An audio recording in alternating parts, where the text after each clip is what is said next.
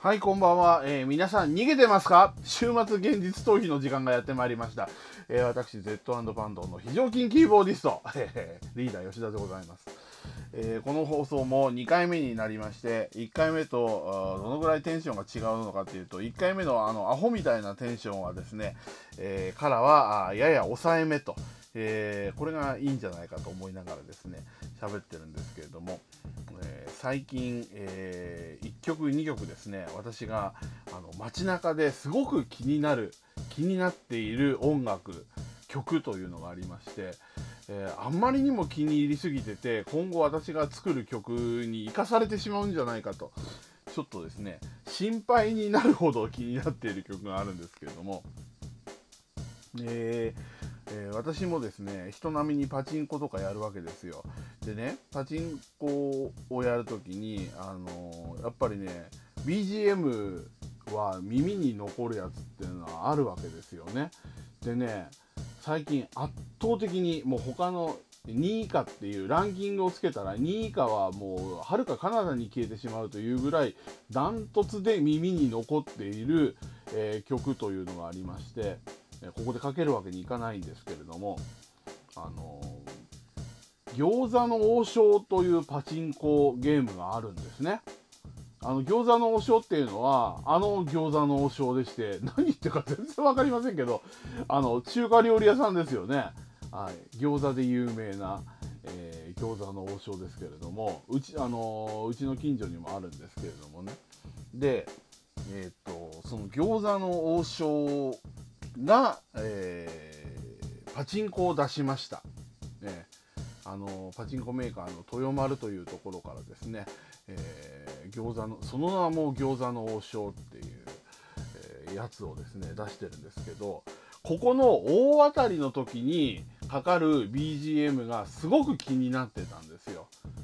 あのーまあ吉田的にはすげえおかっちょいいじゃんとか思っていつも聞いてるわけでこの大当たりの BGM なんですけれどもめんどくさいことに連チャンした2回目の大当たりの時にだけかかるんですよ。だから単発で当たるとこの曲は聴けないのね。1回当たってであ大当たり終わるじゃないですか。そうするとね餃子の王将っていうのはあのおかわりタイムっていうのが4回転ついててでその4回転の中で当たると、まあ、一応連チャン扱いっていうことで大当たり2回目とかなんか言われながらですね大当たりに突入するわけです。でその2回目の大当たりの時にかかる曲っていうのがおかっこいいなーってずっと思ってて何の曲だろう何の曲だろうと思ってまあいい機会だからポッドキャストで喋りたいし調べてみるかと思って検索をしました。ヤホーで、うん、でですねそしたらあのーなんとこの曲を含めてサウンドトラックが発売になっていたっていう衝撃の事実が判明いたしました。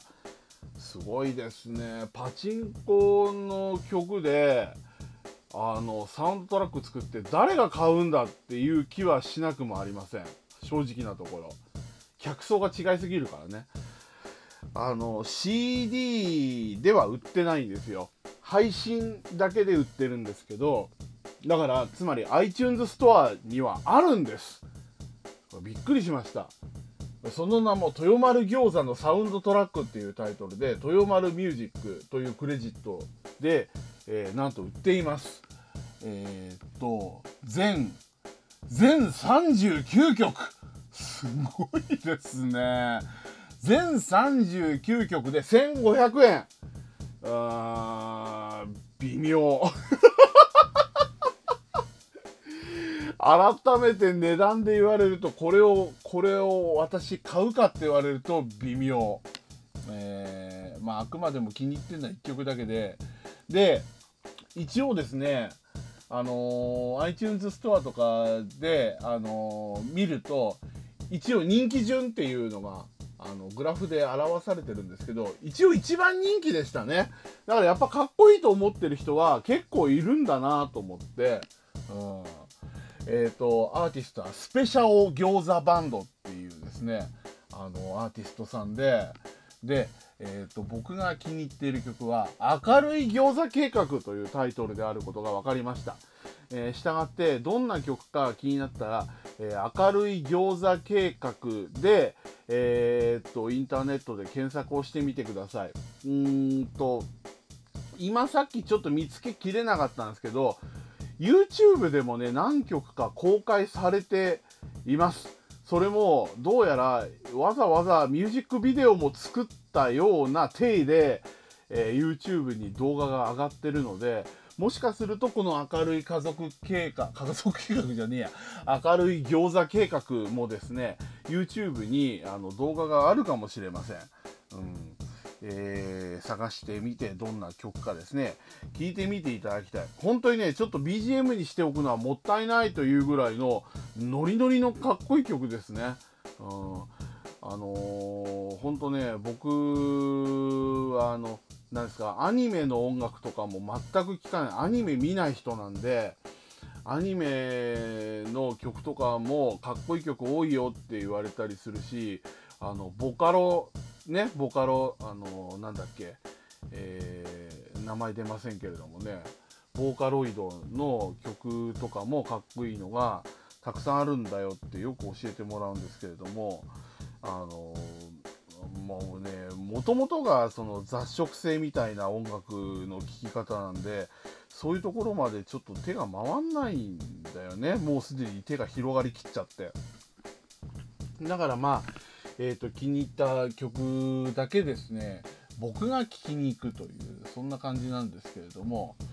えー、さてもう一曲もう一曲気になってる曲があるんですけどえっ、とこれブルゾンちえみっていうお笑い芸人がいるんですって？いるんですってってっていうか僕もこれ調べたんでいるということは分かったんですけどブルゾンちえみって面白いですか？僕は全然面白いと思わないんですけど。あの本当不思議な芸人さんでなんかまあ面白いことになってるらしいじゃないですか。えー、ねなんかあのウィズビーとかわけわかんねえあのイケメン従えて2人ぐらい従えてであのなんかちょっとキャリアウーマンみたいなあのお笑いネタやってる人ですよねブルゾンちえみね。であのブルゾンちえみを面白いと思ったことは一回もないんですけど衝撃的なことにブルゾンちえみを真似してる人のネタは100%面白いんですよね。うんあの真似してる人まあまあ100%ったって言うほどあの見てませんけど僕見て面白かったんだっけフジテレビのアナウンサーの人山崎アナウンサーとかいう人が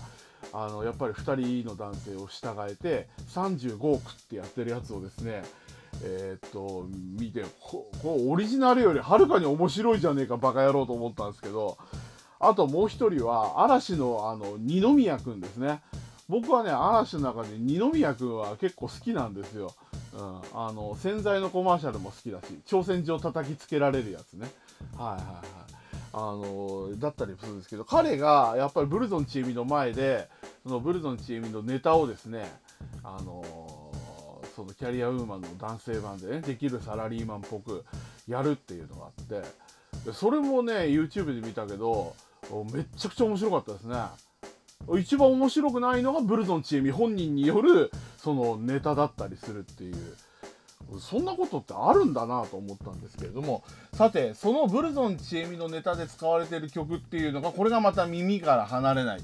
これはですね DNCE というバンドのえー、 Cake by the Ocean。Cake by the Ocean っていうタイトルの曲なんですよね。まあ分かった以上はこれもあの iTunes で売ってるんですけど、えー、全然ね、 Cake by the Ocean って言われても、ケーキでしょ？